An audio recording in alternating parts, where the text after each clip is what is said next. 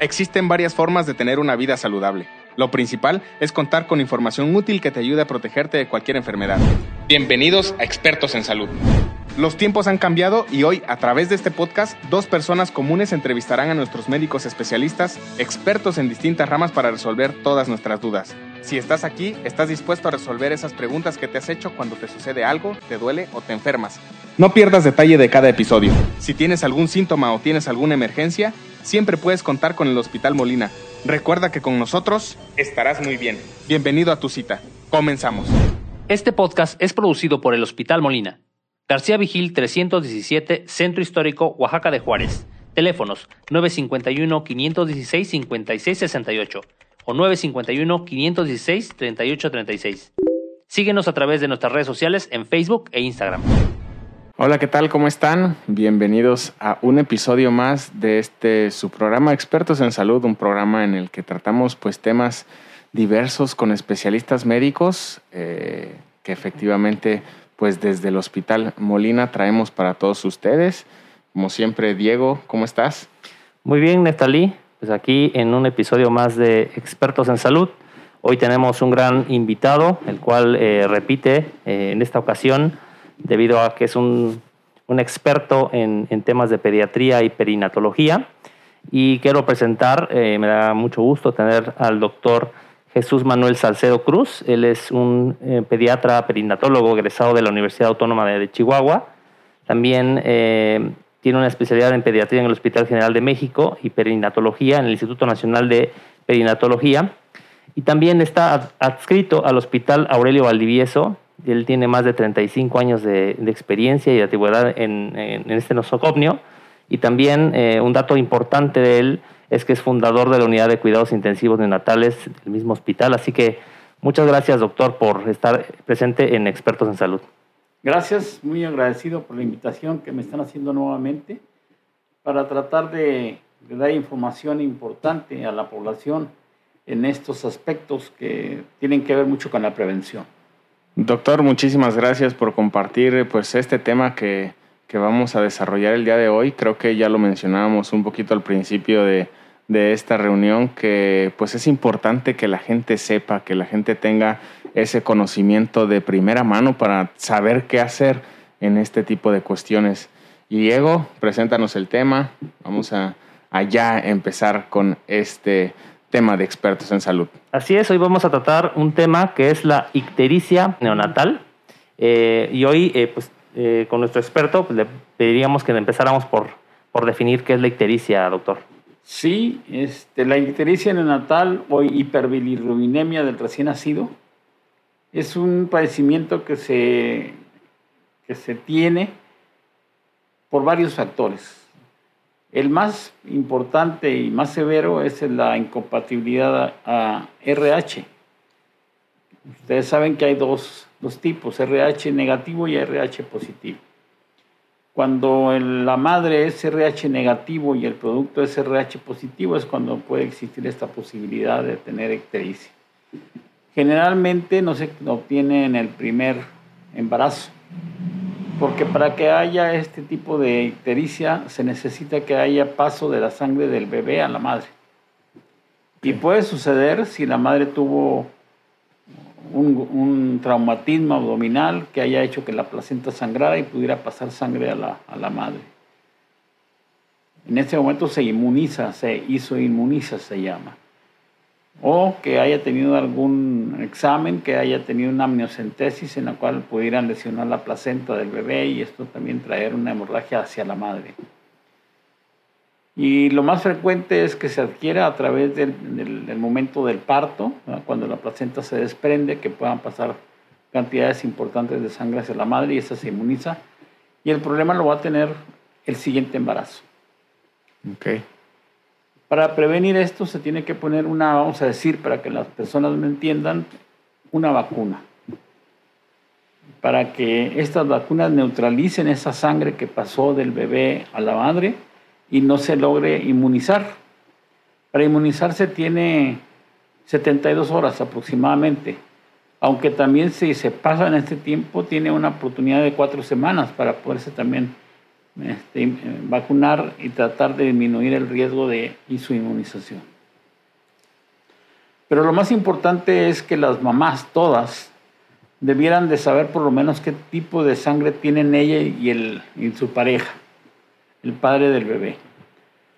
Porque el RH negativo, pues es la mamá, pero el RH positivo se lo va a dar el padre al bebé si es RH positivo el padre. Entonces lo más frecuente es que sí sea RH positivo. Este problema en el primer embarazo pues no es tan, tan complicado. Se tienen que hacer algunos exámenes al momento de nacimiento para poder definir si la madre está inmunizada o el bebé está inmunizado y vigilar desde luego el desarrollo de la presentación de la ictericia, que es lo que se ve, es el dato clínico que el bebé tiene. Hay una clasificación que se llama clasificación de bilirrubinemia de Kramer, porque sabemos que la hiperbilirubinemia se presenta de la cabeza a los pies, se llama cefalocaudal. Cuando tienen solamente en la cara, ojos, etcétera, no hay tanto problema. Cuando esta ictericia abarca tronco y más cuando abarca extremidades, quiere decir que los niveles de hiperbilirubinemia son elevados. Más alto. Poniendo, doctor, para hacer una pausa nada más, poniendo en contexto un poquito a, a la audiencia que nos escucha, la ictericia es el caso cuando los bebés se ponen o tornan de color amarillo su piel. Exactamente.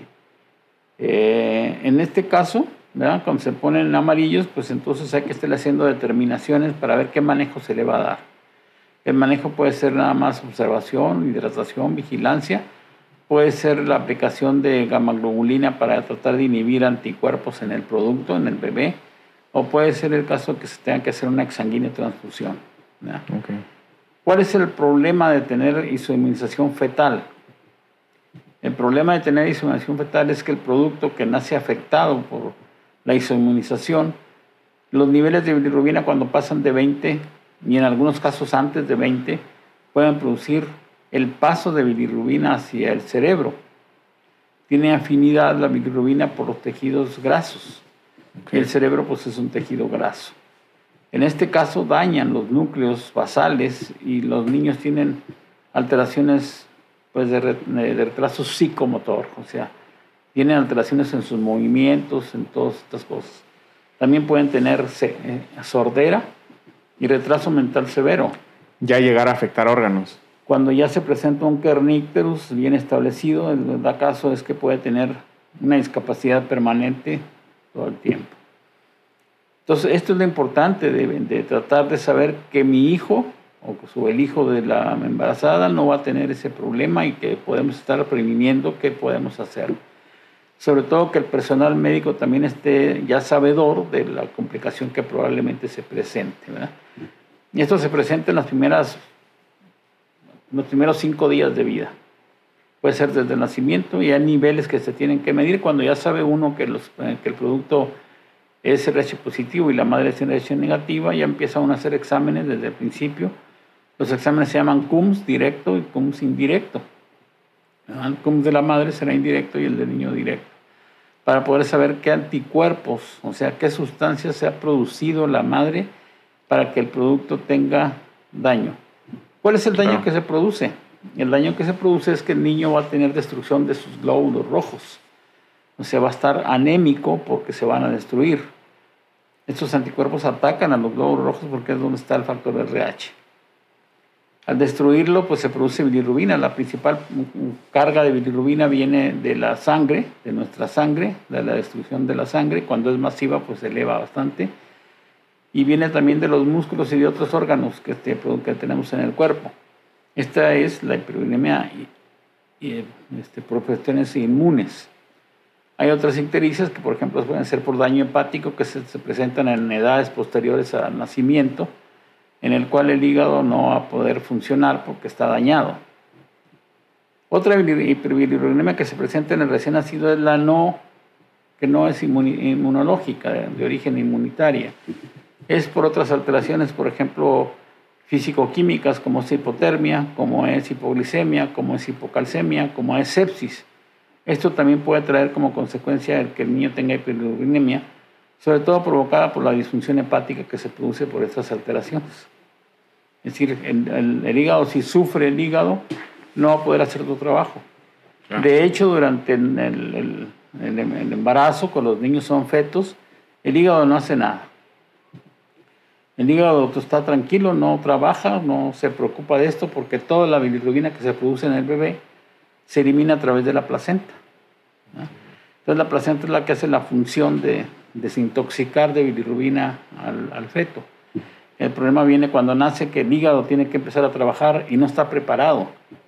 Le faltan sustancias para poder desdoblar o metabolizar esa bilirrubina que tiene que pasar a través del hígado para para conjugarse se llama y poder eliminarse. Se complica ya el proceso, ¿no? Se satura. Entonces, si hay factores que lo van a retrasar más, esta bilirrubina se va a acumular todavía más, ¿no?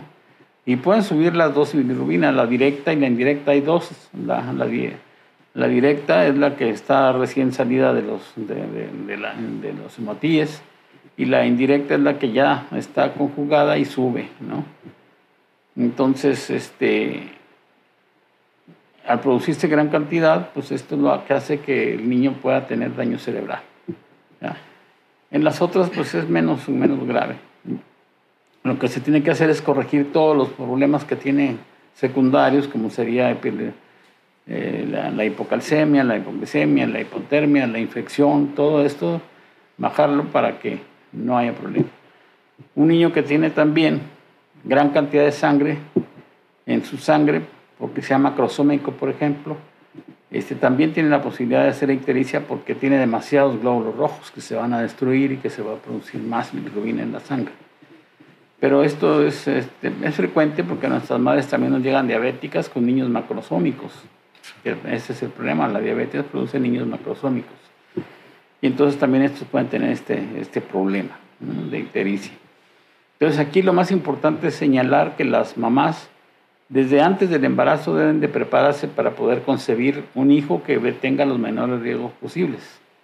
Desde luego buena, buena alimentación, ver si ellas no están, produciendo, están teniendo un problema de, de diabetes o de diabetes gestacional.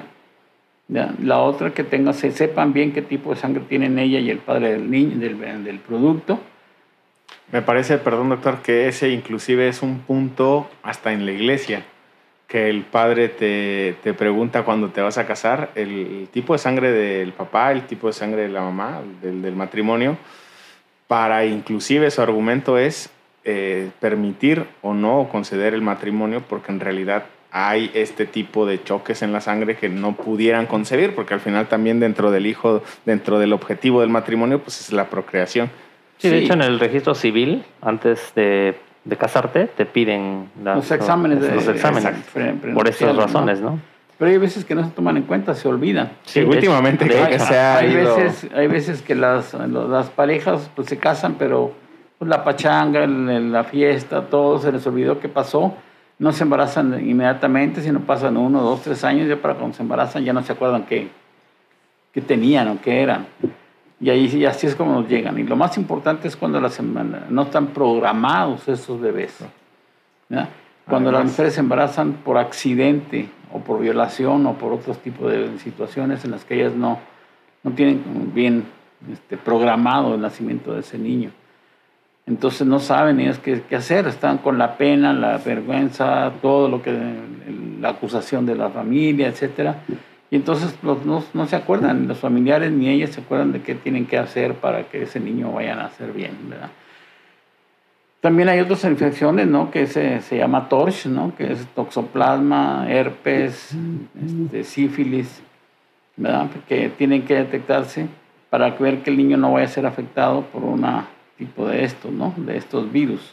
Citomegalovirus también está incluido aquí que es un el citomegalovirus, es un problema de que casi todos lo tenemos. Y pasa desapercibido por nosotros, pero cuando afecta a los bebés también les produce daño cerebral. Aquí casi todo lo que pasa en, en, la madre va a producir daño cerebral, que es lo más grave. O daño cerebral o daño cardíaco, que es lo más frecuente. Tenemos muchos niños que nacen con problemas cardíacos en nuestro hospital y no sabemos exactamente la causa. Eh, anteriormente no teníamos cardiólogos pediatras y casi siempre los niños morían y fallecían con un cuadro parecido a una infección severa, que se llama sepsis, septicemia. Y entonces pues decíamos, pues no, no, se murió de sepsis. Pero cuando empezamos ya que llegaron los, cardiólogos pediatras, empezamos a ver que esa septicemia no era septicemia. Era un cuadro producido por una malformación cardíaca. Y es muy frecuente, ¿eh? se detectan hasta uno o dos por semana. Más, unos más, menos, menos severos, otros más severos, pero se detectan esos problemas. Y no hay una causa aparente. Casi siempre pensamos que son problemas virales que afectaron al producto durante la formación del, del bulbo cardíaco y, este, y, pues como consecuencia, pues al nacer presentan datos de que no se pueden oxigenar y esta falta de oxigenación es la que hace simular que tienen una enfermedad infecciosa. Entonces todo esto se tiene que, ver durante el embarazo. Estos son también tamices que los, eh, los, los que ahora ya hay ginecobstetras especializados que se llaman materno-fetal, ¿verdad? Que ellos se dedican a ver exactamente eso, que el bebé no tenga complicaciones y se tienen que ir determinando en el primer trimestre, segundo, tercer trimestre, pero principalmente en el primer trimestre, que no tengan esta detección de problemas cardíacos, pues es a través de un ultrasonido donde puedes escuchar, exacto, ver, ver, porque se ve. Y también que no tengan alteraciones de cromosomas como son el síndrome de Down que se puede detectar desde, desde las primeras semanas, ¿no? De las 11, 12 semanas. Pero hablando de la hiperurinemia, pues este es el factor más importante, ¿no?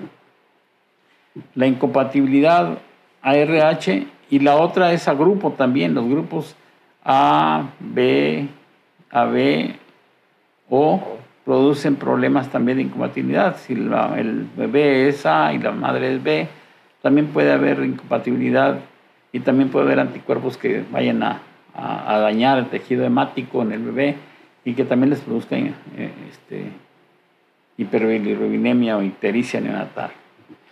Por eso también cuando nosotros sabemos que la mamá es de un grupo, hay que tomarle el grupo al bebé para ver que no vaya a haber esta, este problema, porque se tardan un poquito más en presentarse el problema. Hay veces que pueden ser graves, severos también.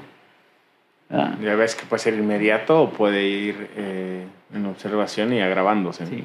Hay que tratar de evitar la transfusión. nuestra función es que el niño no llegue a la transfusión. Para eso, pues lo primero que hay que hacer es ponerle fototerapia. Para lo cual también se les recomienda a las mamás pues, que estén en, una, en un lugar, en un hospital donde la fototerapia sea apropiada, porque no cualquier fototerapia funciona, ni tampoco funcionan que los expongan al sol no funciona, se van a poner más o no, no van a poder regular esa ictericia y los niños se pueden dañar. Entonces es, un mito el, el, que los bebés hay que ponerlos al sol cuando tienen, para la bilirrubina. Cuando tienen un, un, nivel bajo como es la pura cara, los ojitos, etcétera, pues puede funcionar, ¿verdad? Ayuda. Ayuda, porque también no lo podemos dejar al niño horas en el sol, se va a quemar. Entonces, por, eso también es limitada la, acción. En cambio, en la fototerapia pueden tardar uno, dos, tres, cuatro, cinco días en la fototerapia y, no va a pasar nada. Entonces, esta fototerapia puede ser, debe ser apropiada. Hay de luz blanca, luz eh, verde y luz azul. Es, principalmente. Hay de que es de luz y otros que hay un aparato que es de fibra óptica, son como, como membranas, como un colchón que produce luz de fibra óptica y que se, se usa. Se usa más para prematuros. La prematurez también causa ictericia porque el hígado está más inmaduro todavía. Entonces, si las infecciones también en los niños prematuros son más frecuentes. Entonces ahí hay que tener cuidado. Casi hay lugares donde el prematuro se le pone fototerapia antes de que se presente para evitar que se vaya a elevar demasiado. Porque ellos tienen más posibilidades de que con niveles más bajos de, bilirrubina en sangre puedan tener un daño neurológico. Entonces, como una recomendación, sería que a la hora de que tengamos el parto, que vayamos a dar a luz al bebé, busquemos un hospital que cuente con una área neonatal. Especializada, porque al final eh, las complicaciones vienen a la hora que nace el bebé y la atención mediata pues es, parte fundamental para que el desarrollo del bebé pues continúe de la mejor manera. Este tipo de, cunas, de fototerapias que, tenemos, además de que en el Hospital Molina contamos con un área neonatal y tenemos disponible este tipo de, de fototerapia. De fototerapias, Eh, ¿Cuál de las dos tenemos o tenemos las dos? No, tenemos una sola que es de luz azul. Es de luz azul. Okay. Entonces, este, pero también pues es limitado porque no tenemos una área. ¿Cuál es el problema de las, de las unidades intensivas eh, de terapia intensiva neonatal en forma particular? El costo.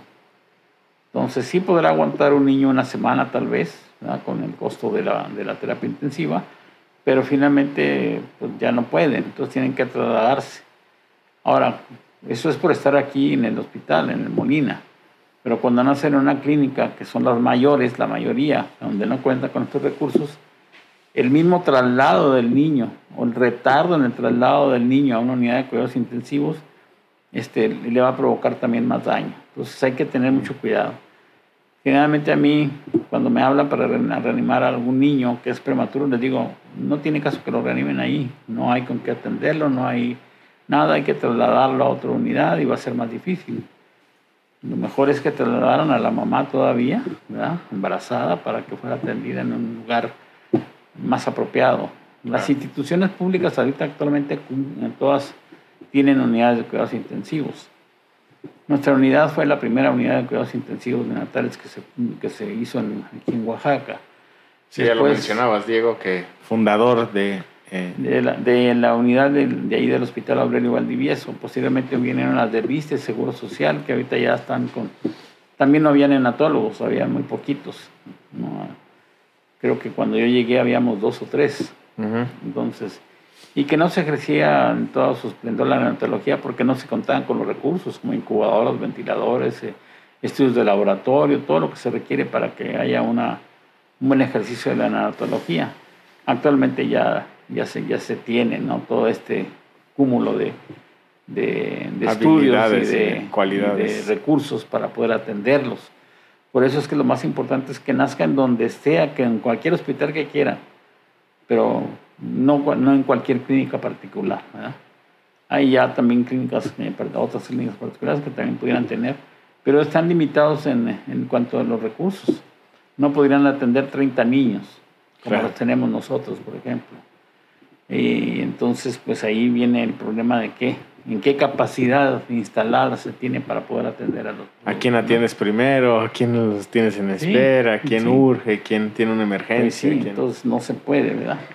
Pero bueno, eso es, algo que los papás tienen que ir este, viendo pues durante el trayecto de su embarazo, ¿no? Ver dónde, cómo, con quién, con qué cuentan, qué, qué tienen que ver. Incluso, por ejemplo, la vacuna que se tiene que aplicar para, la, para, para impedir la inmunización, se llama Rogam. Eh, ¿Rogam? Rogam es una de las marcas de, la, de la D, anti, anti-D, así se llama, anti-D, este, no la hay.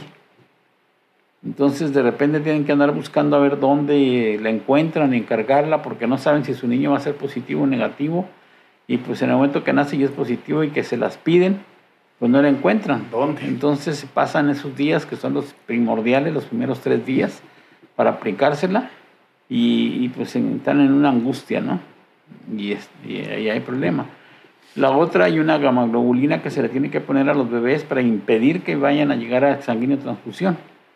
Que esa también, esa gamaglobulina también no, es muy cara, es muy cara y tampoco no se encuentra fácilmente. Hay que mandarla a traer de, de México, de otros lados para podérsela aplicar y es cara. Entonces no cualquier papá puede eh, tener, sobre todo en estos momentos en que casi todos los hospitales están con bajos recursos pues no hay esa posibilidad. Entonces nos basamos casi en la fototerapia y finalmente, pues si no hay otro remedio, la transfusión. Claro. ¿Qué pasa con la transfusión? La transfusión tiene que hacerse con sangre de la madre, compatible con la madre. El niño podrá ser O, o podrá ser A, o podrá ser B, o AB, o lo que sea, pero si la sangre de la mamá es A, por ejemplo, se tendrá que poner sangre A compatible con la madre porque si no se va a volver otra vez a producir un rechazo entre la sangre que le pongan al bebé con el, los anticuerpos que ya tiene este en la sangre, otra vez va a haber problema. Entonces por eso se, se decide que sea así. Y la evolución, cuando se hacen las cosas bien, por gente experimentada y que son ya expertos en examen de transfusión, pues es una buena evolución. ¿no? también cuando se hace temprana y oportunamente, en condiciones estériles y que no hay infecciones ni nada, porque eso es una de las complicaciones de las, de las la infección y las alteraciones electrolíticas principalmente, ¿no? Claro. Entonces, eso es lo que tenemos que ver y cuidar. Ok, recapitulando un poquito en cuanto a la, vamos a llamarlo, prevención de este tipo de padecimientos, pues pudiera ser que observemos primero el tipo sanguíneo antes de embarazarnos, que no hayamos tenido algún tipo de enfermedad como las que usted menciona, doctor, y que además eh, la alimentación sea adecuada. Esos podrían ser como los tres puntos principales de manera de prevención antes de embarazarse. La otra que es muy importante es vigilar las infecciones urinarias. Las infecciones urinarias son muy frecuentes, muy, muy frecuentes en las embarazadas y se tienen que estar checando constantemente de que no tengan esas infecciones. ¿Por qué? Porque generalmente producen partos prematuros. Los niños nacen antes de tiempo con los mismos riesgos ¿no? de volver a tener más infección, más ictericia, más todo. ¿no? Entonces hay que tener mucho cuidado con esas infecciones. Generalmente se hacen exámenes generales de orina solamente y no se tiene el microbio que tiene la, la, paciente. No se detecta con no ese se detecta qué de... tipo de microbio.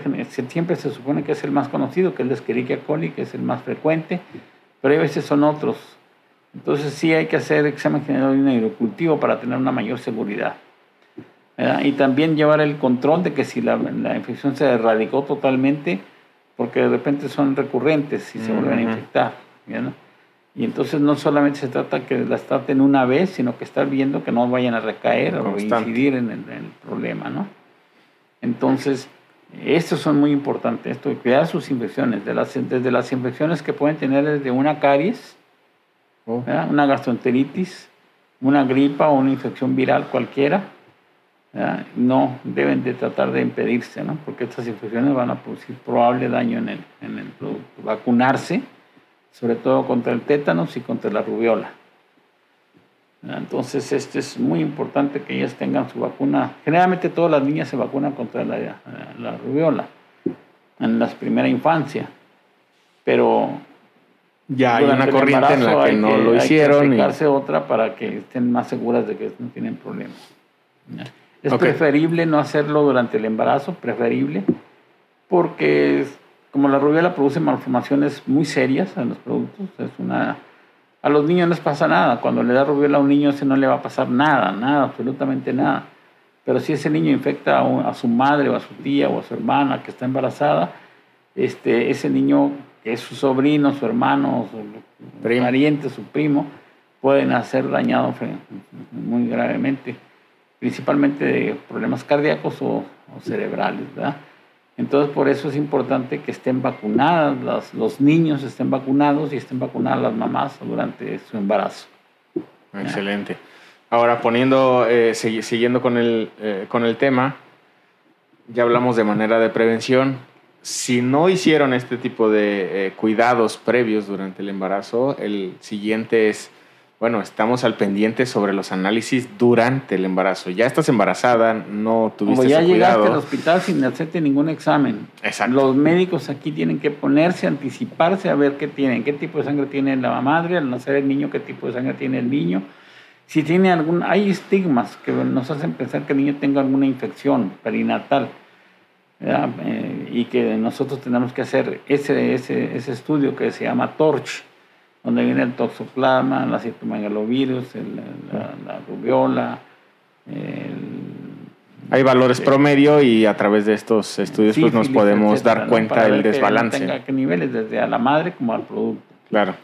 Y entonces podemos que son los más frecuentes y los que más daño pueden hacer, ¿no? Eh, y, ya después de eso, pues ya vemos que si tenemos un niño sano, potencialmente sano, que no va a tener ninguna complicación, y podemos estar tranquilos. Pero si encontramos que tiene alguna alteración, pues entonces tenemos que tomar cartas en el, en el asunto. Que estar preparados para la hora del nacimiento, ¿no? En neonatología es muy importante ir adelante del niño. No nos podemos esperar a que el niño nos manifieste algún problema porque a veces cuando lo manifiesta ya no lo alcanzamos ya vamos corriendo detrás de él y ya no, ya no, ya no podemos detener el problema y finalmente podemos tener un problema severo, serio, con, con, finales fatales. ¿no? Claro. Entonces, por eso es importante que el neonatólogo se anteponga, se anteceda a todo lo que pudiera pasar, ¿no?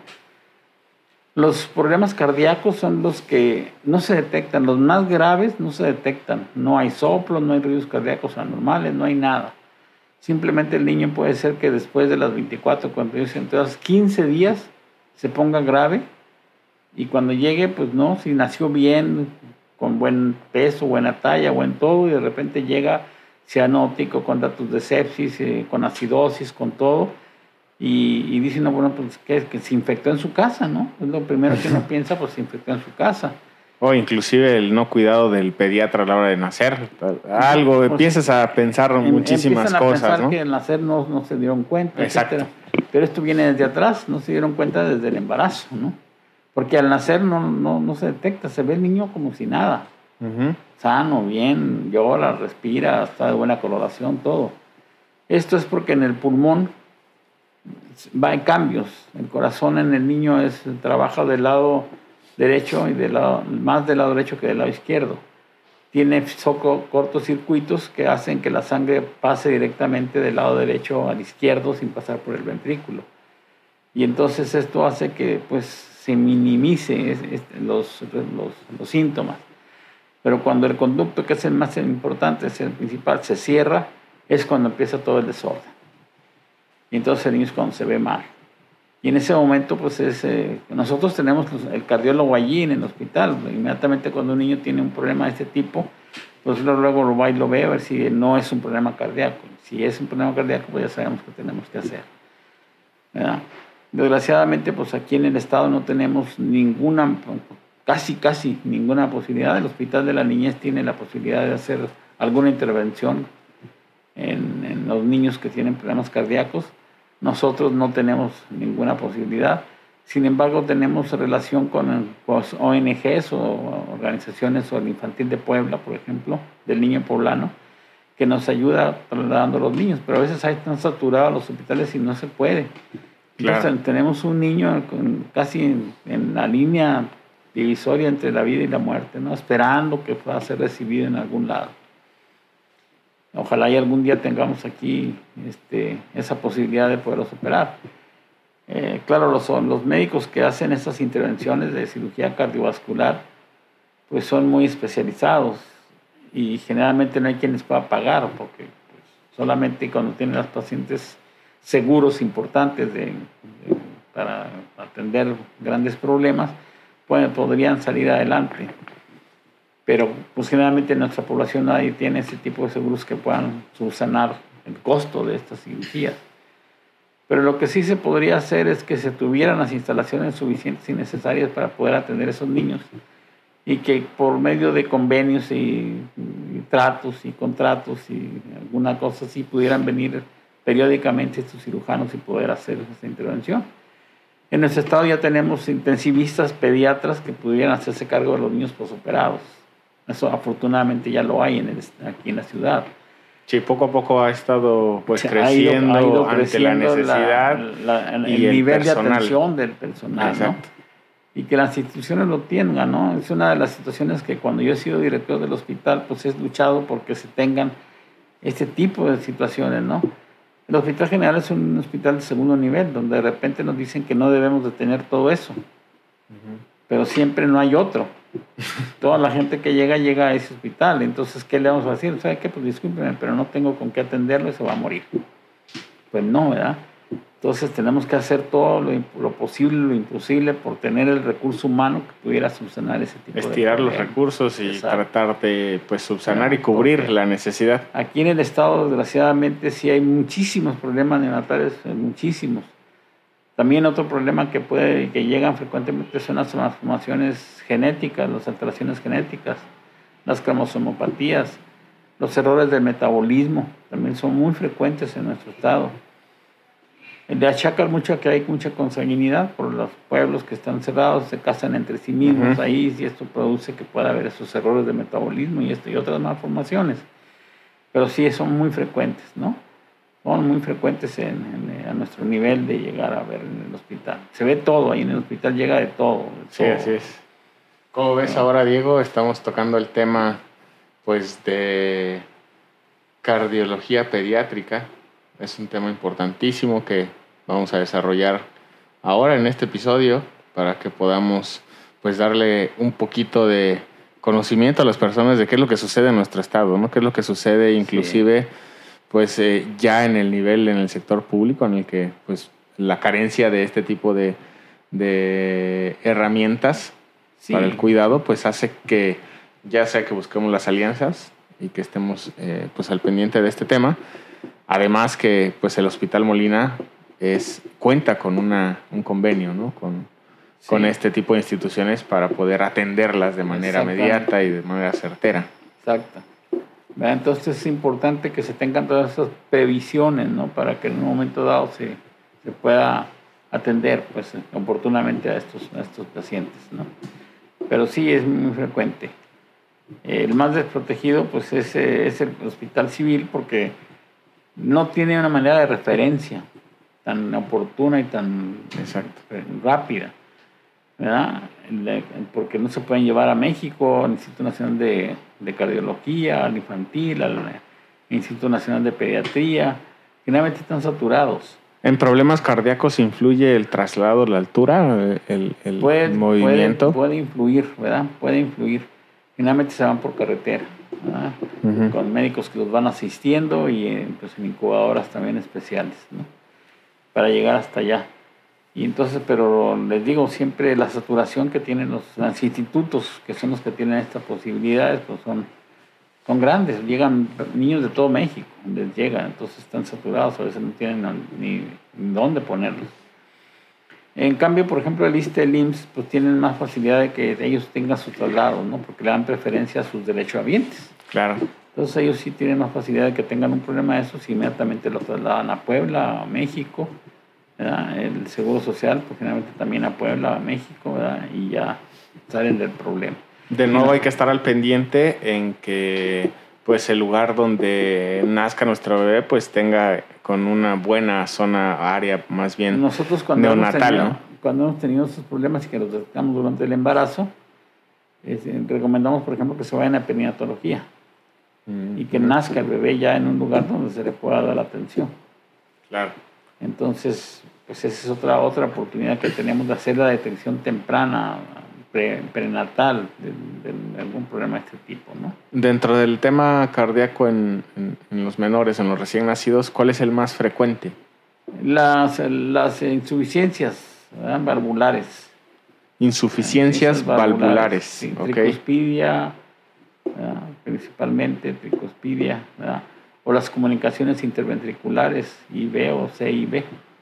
La otra más frecuente también es la persistencia del conducto arterioso, que se queda abierto, entonces está soplando todo el tiempo y esos niños van a tener poco desarrollo, crecimiento, crecimiento principalmente, no tanto desarrollo, desarrollo desde acá, crecimiento de todo el cuerpo.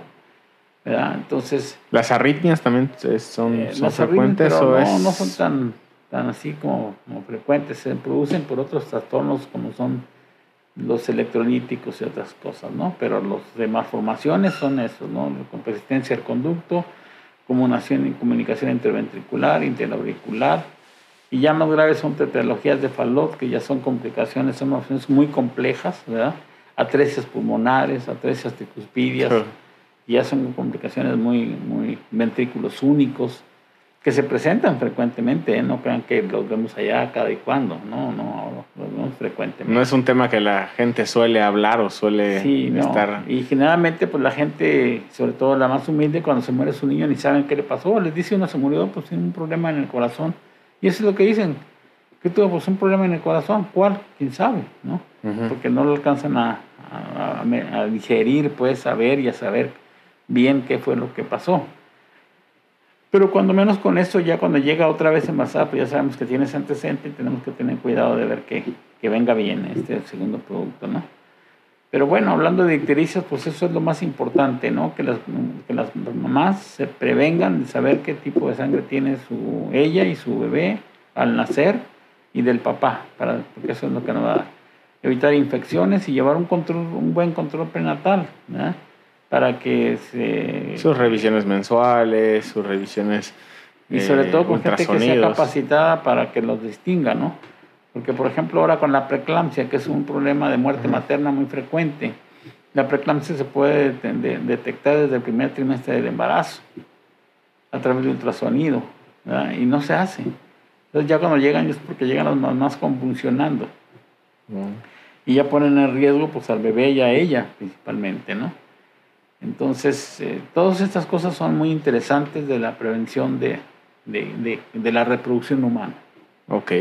¿Cuál sería, doctor, por último, eh, una recomendación puntual para una mamá que está en el, en, el proceso o que está teniendo este tipo de problemáticas? Lo primero que tienen que hacer es pensar que, que toda mujer se va a embarazar o tiene, está en la posibilidad de embarazarse. Que no se embarazaron, lo principal es pensar que no se van a embarazar antes de los 20 años, sino después de los 20 años. Y que no se embaracen después de los 30, principalmente. Es la edad más ideal para, para embarazarse, entre 20 y 30 años. Algunas lo hacen hasta los 35, bueno, todavía están con cierto margen de, de ver, ¿no? Actualmente no sé por qué, pero como que hemos visto que, que, hay, que hay mamás jóvenes que tienen problemas con síndromes de Down, con, con trisomía 21. Desde jóvenes, intermedias y, que antes era lo más frecuente que las mamás grandes tuvieran ese tipo de problema. Pero ahora no, casi cualquier mamá puede tener este problema. Entonces sí, detectarse, porque hay veces que llevan control prenatal con donde sea, ¿no? En un centro de salud, donde no hay ultrasonido, no hay médicos capacitados, etcétera, para detectar este tipo de problemas. Y por lo menos hacer el esfuerzo de que en el primer trimestre las viera un médico capacitado para detectar este tipo de problemas y saber qué está pasando. Esa sería una de las cosas, ¿no? Y la otra, pues es que sí, sí pudieran ellas prever que se van a embarazar, o sea, que son que se prevenir que ya sí, sí, nos queremos embarazar, la pareja, lo planeen, esté planeado para que lleven a cabo todas esas cosas que se tienen que hacer durante el embarazo. Vigilar sus, niveles de glucosa, vigilar sus infecciones, que no se presenten para llegar a un, final feliz. Realmente la, la, obstetricia es muy lógica, pues es, es como que tiene un sistema siempre igual y se puede detectar. Cualquier alteración es evidente, ¿no? Sí, salta la luz. Salta la luz y se busca. Porque si se la llevan así silvestremente, pues no, tampoco, ¿no? Entonces es lo más importante, ¿no? Que si ellas cuando se sienten embarazadas, ya sea con o sin pareja, o jóvenes o grandes, deberían de decir, bueno, ahora ya no dependen de mí, ya no soy yo, no, nada más yo, ahora voy a tener un bebé que lo tengo que ver que venga bien pues preocuparse tanto la familia como la embarazada de que todo se prevenga y todo se vea con anticipación para estar prevenido de cualquier situación, ¿no? que se presentan realmente. Uno piensa que nunca se va a presentar y de repente se presenta. Entonces eso es lo más importante del mensaje que yo les podría dar para que pudieran atenderse. La otra es que las mamás nunca asisten al pediatra, al pediatra en general, antes de tener a su bebé sino ya lo ven cuando ya nace el bebé. Y a veces le preguntan, ¿y quién le atendió a su niño cuando nació? No, pues quién sabe. No saben. Entonces, por ejemplo, si el bebé nace y no respira, tiene alguna complicación, etcétera, pues eh, incluso se espantan porque no saben que, por qué le están haciendo lo que están haciendo, o por qué lo hospitalizaron, o por qué lo dejaron. En cambio, si vinieran a consulta con el, con el pediatra antes, ¿verdad? uno podría platicarles cuáles son las probables este, situaciones que pudiera tener el bebé al nacer y poder que ellas estuvieran conscientes y tranquilas de que va a tener un pediatra que las va a sacar al bebé de, del problema, ¿no? El bebé al nacer es como un paracaidista que se tira de un avión y no sabe si su paracaídas se va a abrir. Ah, así es, es, es sencillo, ¿no? Si no se abre el paracaídas, el bebé va a fallecer. ¿no? Entonces, en cambio, si está el pediatra ahí, el pediatra le va a ayudar a que ese paracaídas se abra y que no tenga consecuencias. Mm. No tenga ninguna situación y si hay alguna situación, pues la pueda remediar oportunamente. Claro. Ya sea atendiéndolo ahí mismo o pudiéndolo trasladar a un lugar donde tenga mayor capacidad de atención. Entonces ahí la importancia de acudir con un pediatra, sobre todo, por ejemplo, con el doctor Jesús Manuel Salcedo Cruz, Eh, y, exactamente cuál sería la recomendación, en qué momento podría acudir al pediatra, cuando eh, ya en el embarazo o previo. Puede ser que, por ejemplo, puedan acudir al principio del embarazo, tienen que acudir con un médico capacitado de detectar en el primer trimestre. Ya posteriormente, ya con más tranquilidad que el bebé viene bien o que ya se sabe qué probabilidades pueda tener, qué problemas pueda tener, acudir con el pediatra como en el segundo o tercer trimestre para que éste le explique desde luego cómo le va a dar la lactancia, qué va a pasar, cómo, a qué horas, cuánto tiempo después, cuánto tiempo le va a dar, etcétera. Todos estos detalles que nada más incluso no saben. Las aprenden de las tías, de las abuelas, de las mamás y cada quien hace como quiere. Y, opina inclusive eh, al respecto del tema. Incluso pues, es importante si trabajan o no trabajan, si qué hacen, a qué se dedican, cuántos hijos tienen. Todo esto es importante para ver cómo va a ser el desarrollo de ese niño ya una vez que nació. ¿verdad? Entonces por eso es importante que sí vinieran. Porque hay veces que vienen ya cuando tienen niños 4, 6, 8 meses y para entonces ya muchas cosas que uno que debieron haber hecho desde el principio ya no las hicieron y ahora tienen complicaciones, ¿no? Ahora ya no saben qué hacer y ahora digo, pues ahora... inclusive tampoco pueden hacer su historial, ¿no? O a su mamá que le ayude porque pues, ya, ya, ya fue la que le aconsejó, ¿no? Exacto, no saben su historial de lo que hicieron, cómo, cómo pasaron. Cómo, le van a hacer, sobre todo las que tienen el primer hijo, ¿no? Que son las que le digo, ¿usted se acuerda cuando tenía usted la edad de su bebé, cómo le hacía? Pues no, no me acuerdo. Entonces, ¿cómo le va a enseñar algo que no sabe? ¿no? Entonces nosotros estudiamos para ver qué pasó con los bebés desde que están en el vientre hasta que nacen y se van desarrollando, ¿no? Entonces, pues sí es bueno que acudan siempre, ¿no? Sería muy bueno, les quitaría muchas este, dudas y, saber exactamente cómo van a Daría tranquilidad para... Sí, ya, y saber quién, en el momento dado, quién a quién pueden acudir cuando tengan algún problema. Que inclusive esa tranquilidad pues se transmite, ¿no? Se transmite en pareja, se transmite al bebé, se transmite Yo, por ejemplo, los niños que atiendo, yo los atiendo y les digo, usted me puede llamar a la hora que sea, en el momento que sea, haga de cuenta que me tiene en su casa. Porque si su niño estornuda, me puede hablar con mi niño estornudó, ¿qué hago? mi niño tiene fiebre, ¿qué hago? Mi niño no quiso comer, ¿qué hago? Mi niño se cayó, ¿qué hago?